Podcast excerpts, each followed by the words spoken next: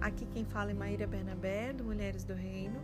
Vamos dar continuidade ao estudo do livro Volte ao Lar Antes que o Dia Termine. Esse livro maravilhoso da Andréa Fauliabe, produzido pela editora Ágape. Já estamos na reta final, creio eu, que vamos terminar amanhã. Essa é a expectativa. E já tenho ótimas notícias, mas não vou revelar aqui ainda, tá? Fica ligado nas redes sociais do Mulheres do Reino aqui já temos a definição do nosso próximo estudo. Eu só falo o seguinte: se preparem, se preparem. Meu Deus do céu. Mas voltando aqui para o estudo atual, porque a gente está aqui já com olho no, de olho no próximo, né? Continuando aqui, nós paramos, é, estamos falando sobre volte à igreja, né? Estávamos falando sobre nós mulheres é, sermos um pilar de fé, né, dentro da nossa casa, nós sermos a igreja para a nossa família, com todo zelo, devoção que isso simboliza. É, isso quer dizer que nós iremos ao templo com essa idêntica alegria, não é simplesmente você voltar a congregar, mas tipo, ai, tem que ir. Não, né? Nós não o faremos esporadicamente, né? De acordo com a nossa vontade em submissa. Ah, hoje eu tô afim, eu vou, o dia que eu não tô afim, não vou. Mas com o coração e joelhos curvados a uma presença que a tudo abraça. A constância dirá que o dia de culto será também o dia de vestir a graça, a bondade, a consideração para com o outro, o compromisso definitivo com quem nos criou, né? entendendo que o nosso culto é o estilo de vida também que nós levamos, que aquele ajuntamento ali simplesmente é uma continuidade daquilo que somos no dia a dia, na nossa casa, no trabalho, na, na faculdade, né, com os nossos familiares. Os nossos filhos verão esse compromisso de amor e aí serão transformados em templos de glória para levar a luz ao mundo, esse mundo que jaz em trevas, densas trevas. Campos de trabalho surgirão da igreja como oportunidade de abençoar outras pessoas, assim como aconteceu lá na igreja né, primitiva com os nossos primórdios, lá em Atos 2, a gente pode conferir aí nos versos 45 a 47 sobre.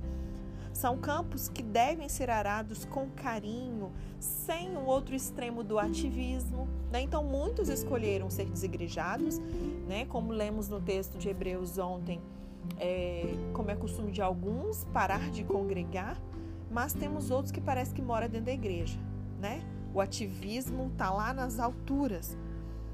É, nós ensinaremos lealdade, responsabilidade aos nossos filhos quando nós nos dedicarmos às funções de ensino, de caridade, visitando pessoas, comungando dos seus sonhos, sendo úteis ao crescimento de alguém mais, não é simplesmente pensar no meu próprio crescimento mas estar disposto a trabalhar no crescimento do outro, né?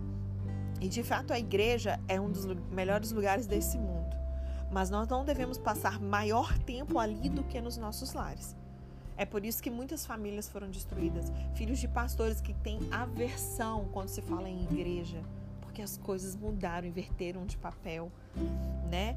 Então, assim, é um dos melhores lugares para a gente estar neste mundo, mas a gente não pode passar maior tempo na igreja do que nos nossos lares, transferindo a nossa ansiedade para os seus pátios. Na verdade, tudo tem seu tempo, né? E o lar é o tempo de Deus para nós exercitarmos o que nós aprendemos naquele templo físico chamado igreja, né? na instituição, ali na convivência dos irmãos.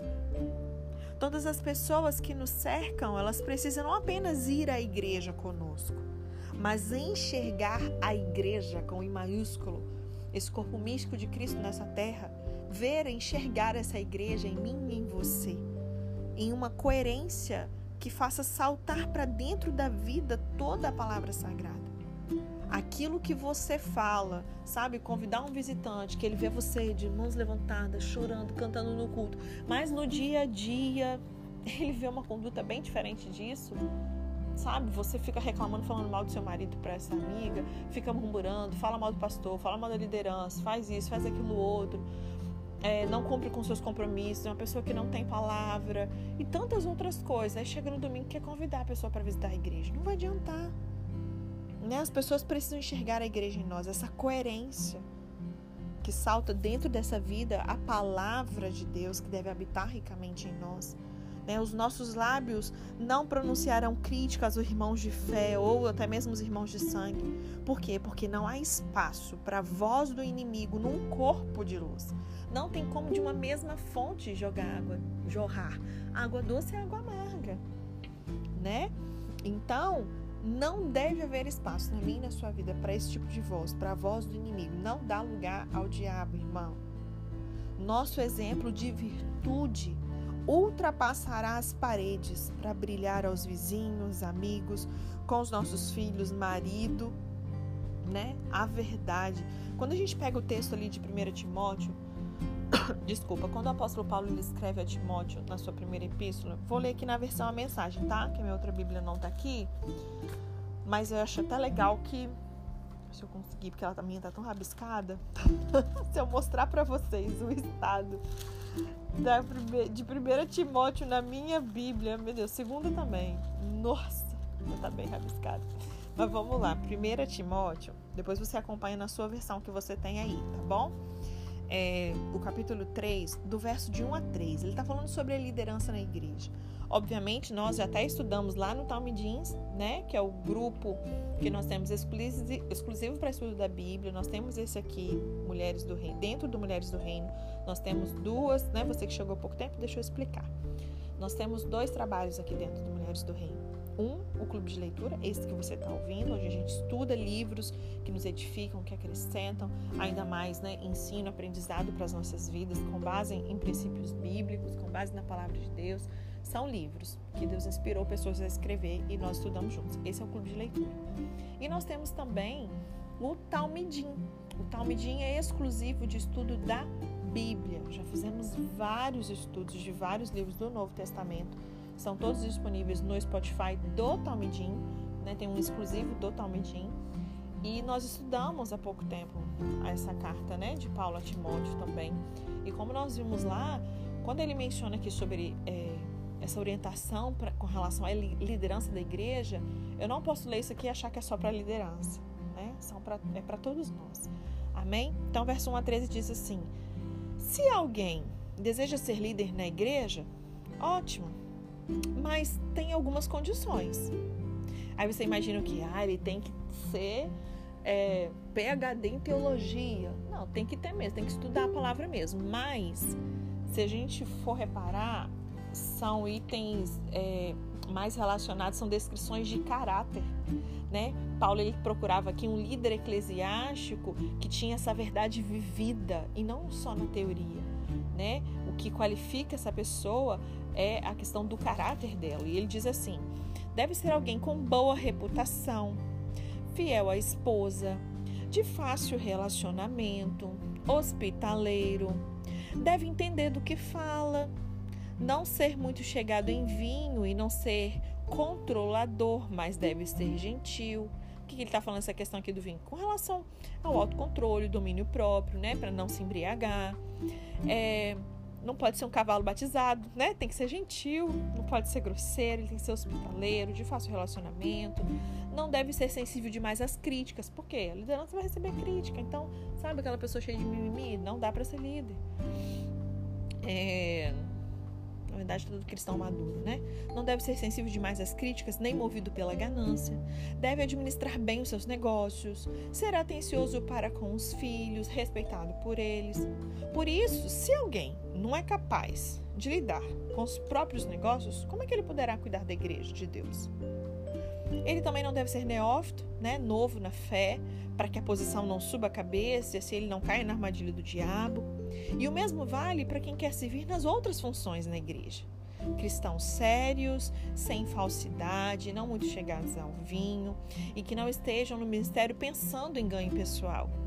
Eles devem ter respeito pelo ministério da fé, não usando a posição ali em proveito próprio. Eles devem ser testados. E aí, se se mostrarem que são capazes, aí que eles assumam a função. Nenhuma exceção deve ser feita às mulheres. Para elas, essas mesmas qualificações. Nós teremos, teríamos que ser sérias, confiáveis, não devem ser faladeiras, também nem muito chegadas ao vinho, que servem na igreja, deve ter compromisso com o seu cônjuge, ser atencioso com os seus filhos, cuidadoso nos negócios, vai servir tudo a mesma coisa, né? Os que cumprem devidamente o papel de servo serão respeitados, um crédito verdadeiro para essa fé em Jesus. Né? Então nós vemos esse exemplo de virtude que ultrapassa as paredes, que vai alcançar vizinhos, amigos, familiares, enfim. As famílias elas devem ter o seu próprio culto semanal, conduzido pelo líder da casa.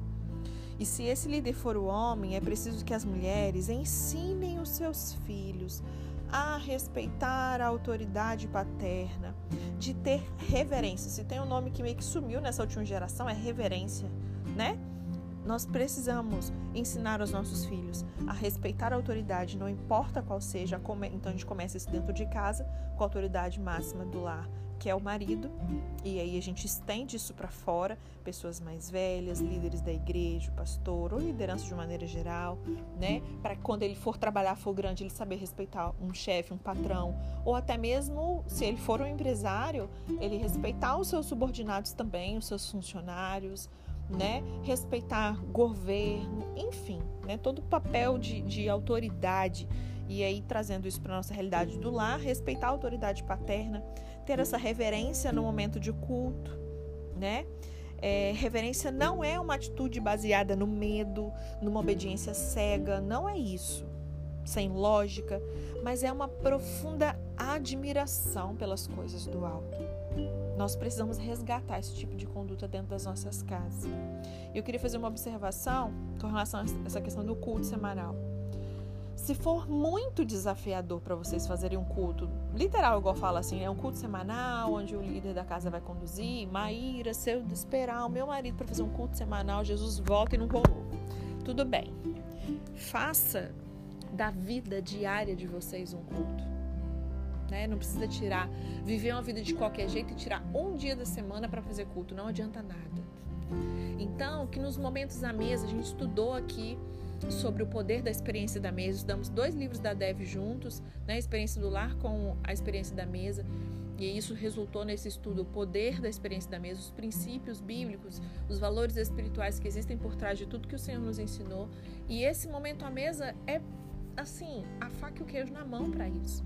Aqui em casa a gente faz assim, a gente não tem culto no lar nesse padrão culto eclesiástico. Agora peguem as Bíblias, vamos todo mundo sentar, um vai orar, um vai louvar, outro vai... Não é assim. Aqui em casa, no momento à mesa, a gente compartilha situações, correções, honra, gratidão, oração, adoração, alegria, os frutos do Espírito é o momento da gente praticar, ensinar quando, opa, quando o irmão mais novo e o mais velho estão se pegando ali e a gente ensina o que a palavra diz em todo o tempo. Porque se o nosso coração está cheio da palavra, diz, a Bíblia diz que a boca fala que o coração está cheio.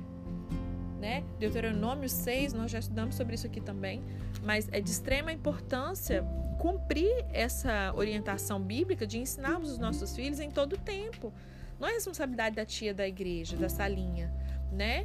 É ao levantar, ao deitar, em todo o tempo, na rotina diária da casa. Nós devemos ensinar o que a palavra diz. A palavra de Deus ela nos ensina a trabalhar noite e dia no ensino desses preceitos aos nossos filhos. Vamos relembrar o que Deuteronômio 6 diz? Eu vou ler o verso 6 a 9 na versão a mensagem também, tá? Depois você lê aí na versão da sua Bíblia. Escreva no coração os mandamentos. Por que no coração? Que linda essa versão, né? Porque a boca fala do que está cheio o coração. Então escreva no coração os mandamentos que eu estou transmitindo a vocês. Apropriem-se deles e levem a seus filhos a se apropriar deles também. Que eles sejam o assunto da sua conversa. Olha isso, gente. Onde quer que vocês estiverem, sentados em casa, andando pela rua, que eles sejam repetidos desde a hora em que vocês se levantam de manhã até a hora de cair na cama à noite. Que eles estejam amarrados na mão, na testa de vocês, como lembretes, e até escritos no batente da porta das casas, nas portas das suas cidades. Adorei essa versão mensagem, né? Fica ainda mais claro, né? Então a palavra de Deus, ela nos ensina a fazer isso dia e noite, em todo o tempo, os nossos filhos. Conselhos sábios ajudarão a construir encontros que ficarão marcados no coração. Porém, é necessário que sejam dias específicos. Então, comece assim E com o tempo você evolui para tirar um momento específico na agenda. Nós colocamos tanta coisa na agenda. Né? Então, André nos aconselha que, olha, chega uma hora que escolha um dia específico para isso, né? Com um calendário que determine claramente, ó, agora, beleza, vamos, vamos ir em águas mais profundas? Vamos fazer algo mais? Vamos separar um culto mesmo agora? Que tal a gente fazer um momento de culto? E aí, cada um das suas habilidades, ah, tem um que gosta de tocar, então você vai se responsável pelo louvor. E vamos chegar lá. Nesse nosso círculo familiar, é, a Andrea comenta que na casa dela eles têm culto todas as quartas. Olha que legal, gente. Eles fazem cultos todas as quartas e reuniões de oração com os parentes a cada mês. Olha que legal. E aí, quando eles cantam hinos, leem histórias, versículos, eles vão ver mensagens, testemunhos que compartilham ali uns com os outros. Eu tenho uma amiga que há pouco tempo ela compartilhou que a família dela está fazendo isso. Eles fazem via aplicativo, né? Eu não sei se é o Zoom, enfim, qual, qual é aplicativo é, de videoconferência que eles têm feito, mas tem familiar em Minas, eles aqui, e eles marcaram. Eu não sei a periodicidade, mas vamos dar um exemplo. Uma vez por mês, no domingo, tal hora, sei lá, entendeu? Eles marcam e fazem isso aqui, olha que legal, né? É, a mesa de uma família, ela precisa ser espaço sagrado, em que o alimento é oferecido como uma expressão de fé, de gratidão. De cada lugar da mesa será possível perceber o sentimento das pessoas, que aí a gente vai estar ali olhando nos olhos das outras, né? Estar à mesa sem oração e sem alegria significa viver uma vida sem gratidão. Já uma mesa com corações gratos é, na verdade, o lugar para onde se leva o entendimento da provisão de Deus. Para dentro das nossas dispensas e armários são trazidos todos os meses mantimentos que resultam de trabalho também sagrado. E aí, entender isso fará sua família aprender a erguer as mãos em unidade, louvar a Deus assim que você chegar da feira, do supermercado, uma expressão de carinho, de dependência do Pai. Do mesmo modo, os dízimos são essa, essa proporção da infinidade de bênçãos recebidas. Dizimar dos seus ganhos e bens é como devolver as sementes à terra para que novas árvores cresçam. Dizimar é você escancarar as portas do coração para essa alegria do dar. É da natureza de Deus, né? Dar essa generosidade. Deus amou o mundo de tal maneira que ele deu. É, foi dessa maneira que ele expressou, dando, né? E aí, quando nós temos recebido vida desse modo tão generoso, quando a gente vai lá em Coríntios, Paulo ele escreveu acerca da contribuição, essa área financeira, assim, ele trata muito bem, né? A igreja na ocasião a gente vê que ela era muito bem instruída. Infelizmente, com o passar do tempo e mau uso e mal prática de muitos líderes, né, com relação a dinheiro, infelizmente, é, muitos criaram uma certa resistência, preconceito quando se fala em dinheiro dentro da igreja, mas é bíblico. A Bíblia fala mais em dinheiro do que em salvação ao inferno. Não me lembro, uma vez eu estava estudando sobre isso e fala muito sobre isso. Se não fosse importante, Jesus não teria né, ensinado tanto os apóstolos fundacionais aí não teriam fundamentado as doutrinas para a igreja com isso também, né? Por exemplo, 2 Coríntios 9, no verso 7, ele fala que cada um tenha tempo suficiente para pensar, se decidir o que vai ofertar, né? De acordo com o que você colocou no seu coração, né? E essa medida ela vai evitar que se lamentem depois por ofertas dadas sobre coerção. Deus ele ama o doador, aquele que dá, que doa com alegria. Alcançar esse entendimento tem nos permitido amparar crianças em estado de desnutrição. Porque quando você entende isso, isso não fica só na sua dispensa, só na sua conta bancária. Isso alcança os outros. Para que, que Deus quer nos enriquecer? Para toda boa generosidade. É para que a gente possa saciar as necessidades básicas de outros, pessoas que passam necessidade, para construir igrejas no interior, para apoiar missionários que vão ao campo, né? E os nossos filhos, eles têm que aprender sobre isso também. André compartilha aqui assim: nossos filhos aprenderam a dar seus dízimos a partir de qualquer moeda que eles receberam. Aqui em casa a gente também faz isso. As crianças recebem qualquer dinheiro e elas já tiram o dízimo delas. Nós precisamos ensinar.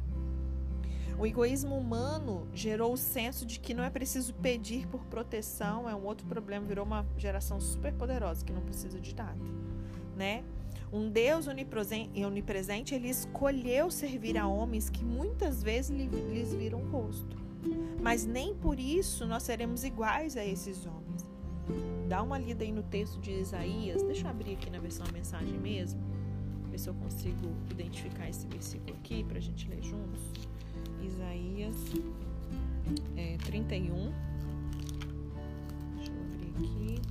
Deixa eu correr, que já deu 20 minutos correr.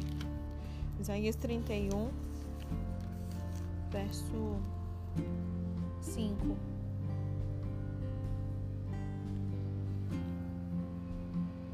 Uma águia gigante pairando no céu, o Senhor dos exércitos de anjo protege Jerusalém. Eu a protegerei e salvarei. Sim, te pouparei e te livrarei. Uau! Eu quero proteção de Deus. Eu preciso ensinar isso também para os nossos filhos, né? Deus, ele não tem que proteger pessoas que o deixaram fora das portas das suas vidas. Sabe, pessoas que resolveram bater a porta na cara de Deus, ele não tem muito o que fazer, né? Então, por exemplo, alguém vai viajar, quando alguém está doente, né? Fechamos os olhos juntos antes de qualquer viagem, oramos. Quando tem doentes fisicamente, emocionalmente, espiritualmente no lar também, também fora dele. Nós invocamos o nome de Deus com um coração sincero, aprendendo que com o toque das nossas mãos tem poder, dizendo a ele que os seus anjos terão lugar na nossa casa, pedindo que eles passeiem no nosso jardim, ao redor de nós, e pedir isso com o coração contrito, né? É, André menciona aqui, anota aí, gente, dois textos para vocês lerem que eu não vou abrir agora, tá? Efésios 5, verso 19 e Colossenses 3, que a gente até leu ontem, eu acho verso 16. Ela diz assim: Os nossos computadores e carros estão repletos de hinos, né, de louvores, em tantos ritmos que traduzem uma sinfonia que vai de suave a intensa. Né? Os pendrives no carro, os bluetooths da vida. Por quê? Porque não desejamos mais ter entre nós canções que reproduzam o vazio. A poesia que desejamos não pode abrir concessão àquilo que é negativo. A cultura e o saber não servirão mais como desculpas para justificar a aceitação da insanidade dos homens. Gente, o que a gente tem visto atualmente. Não hesitamos em entender que o lixo é o lugar para o mínimo sinal de violência, ausência da edificação e amor, seja em jogos, filmes, séries, livros, qualquer outra forma de expressão. Né? O apóstolo Paulo ele menciona sobre isso em 1 Coríntios. Deixa eu abrir aqui para ver qual texto é esse aqui. Apesar de ser outra Bíblia, né, gente? Eu tenho que deixar outra Bíblia aqui. Fica mais fácil para conseguir identificar. Verso 33. Deixa eu ver. Comamos e bebamos que amanhã morreremos, mas não se engane. Não se deixe levar pela conversa de que não há ressurreição. Lembre-se, as más companhias, más conversações destroem os bons costumes, os bons hábitos. Cuidado! Ah, não tem nada a ver, não. Vai, vai deixando seu filho jogar determinados jogos. Vai assistindo determinados filmes, determinadas séries, você vai ver. E ela diz assim: decidimos juntos que os amigos são essa fonte de bondade que nos faz abrir as nossas portas, mas deixamos de permitir que as suas escolhas ruins sejam derramadas sobre as cabeças inocentes. Então tem que filtrar sim as amizades, tanto nossas quanto dos nossos filhos. Não dá pra gente permitir, não. Né? Gálatas 5. Deixa eu abrir aqui também. Gálatas 5, no verso 13. Diz assim: não há dúvida que Deus nos chamou para uma liberdade. E não usem essa liberdade como desculpa para vocês fazerem o que bem entendem, porque assim vocês acabaram destruindo essa liberdade. Sempre haverá a mesa de algum café para escutarmos o resultado de escolhas que não são sagradas, mas essa mesa não pode ser a da nossa casa. Que não seja da minha da sua casa. Em uma oferta ao inverso, os amigos eles virão para o abraço da serenidade, da luz, para nos enriquecer, ser enriquecidos, para aprender juntos essa vida que de fato vale a pena. Que os nossos lares sejam esse refúgio mesmo, sabe? Lá em 1 Pedro, capítulo 4, o apóstolo Pedro diz assim: 1 Pedro, capítulo 4, verso 9.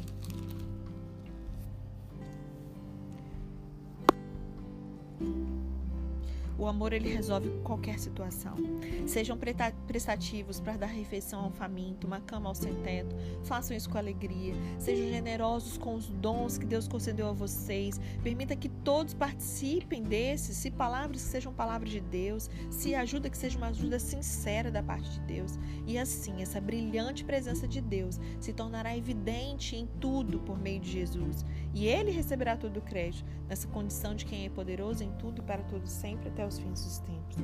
Assim como os parentes estarão na lista de convidados de pelo menos 15 datas anuais, entre aniversários outras celebrações, e nesses dias a vida espargirá em todas as direções o amor de Cristo, nos permitindo viver o céu na terra, viver o céu nos nossos lares, ser igreja, noiva de Cristo. Jesus ele edificou a sua igreja e afirmou que as portas do inferno não prevalecerão contra ela. Em Mateus 16, no verso 18. E aí restará sempre a mim e a você. Ele nos deu livre-arbítrio.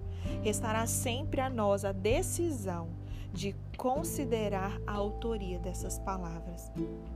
A nossa escolha, ela dirá de que lado das portas nós pretendemos estar. Eu espero que você diga sim ao chamado dele de volte à igreja, que você saiba fazer a escolha correta, que você esteja do lado certo, da porta certa. Amém? Deus te abençoe. Até amanhã. Eu creio que, nossa gente, acho que a gente vai terminar na segunda, porque o último capítulo é um pouco grandinho. Mas quem sabe, né? Talvez a gente finalize amanhã ou até mesmo na segunda. Tá bom? Deus abençoe e até amanhã.